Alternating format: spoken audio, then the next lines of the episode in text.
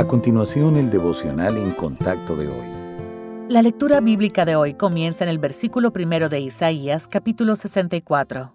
Oh, si rompieses los cielos y descendieras, y a tu presencia se escurriesen los montes, como fuego abrasador de fundiciones, fuego que hace hervir las aguas, para que hicieras notorio tu nombre a tus enemigos, y las naciones temblasen a tu presencia. Cuando, haciendo cosas terribles, cuales nunca esperábamos, descendiste, fluyeron los montes delante de ti. Ni nunca oyeron, ni oídos percibieron, ni ojo ha visto a Dios fuera de ti, que hiciese por el que en él espera.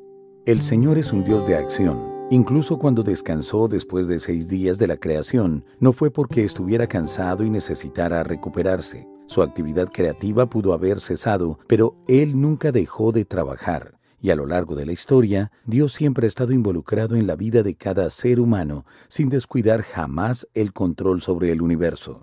A veces, sin embargo, puede parecer que no se preocupara por nosotros, cuando nuestras oraciones no reciben respuesta inmediata. Pero debemos recordar que eso no significa que Dios no esté obrando. Él sigue participando de forma activa, pero de maneras que no siempre son visibles. Él controla las circunstancias, cambia el corazón de las personas y protege a sus hijos de tomar decisiones imprudentes. Los tiempos de espera son oportunidades para que nuestro carácter, obediencia, fe y servicio crezcan.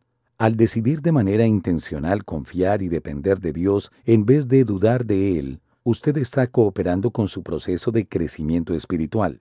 Solo el Señor sabe lo que usted necesita y cuándo lo necesita. Cobre ánimo al saber que Dios tiene previstas cosas buenas para los que esperan en Él. Incluso si no recibe de manera específica lo que pidió, la respuesta del Padre Celestial será para el bien eterno de usted y la gloria de Él.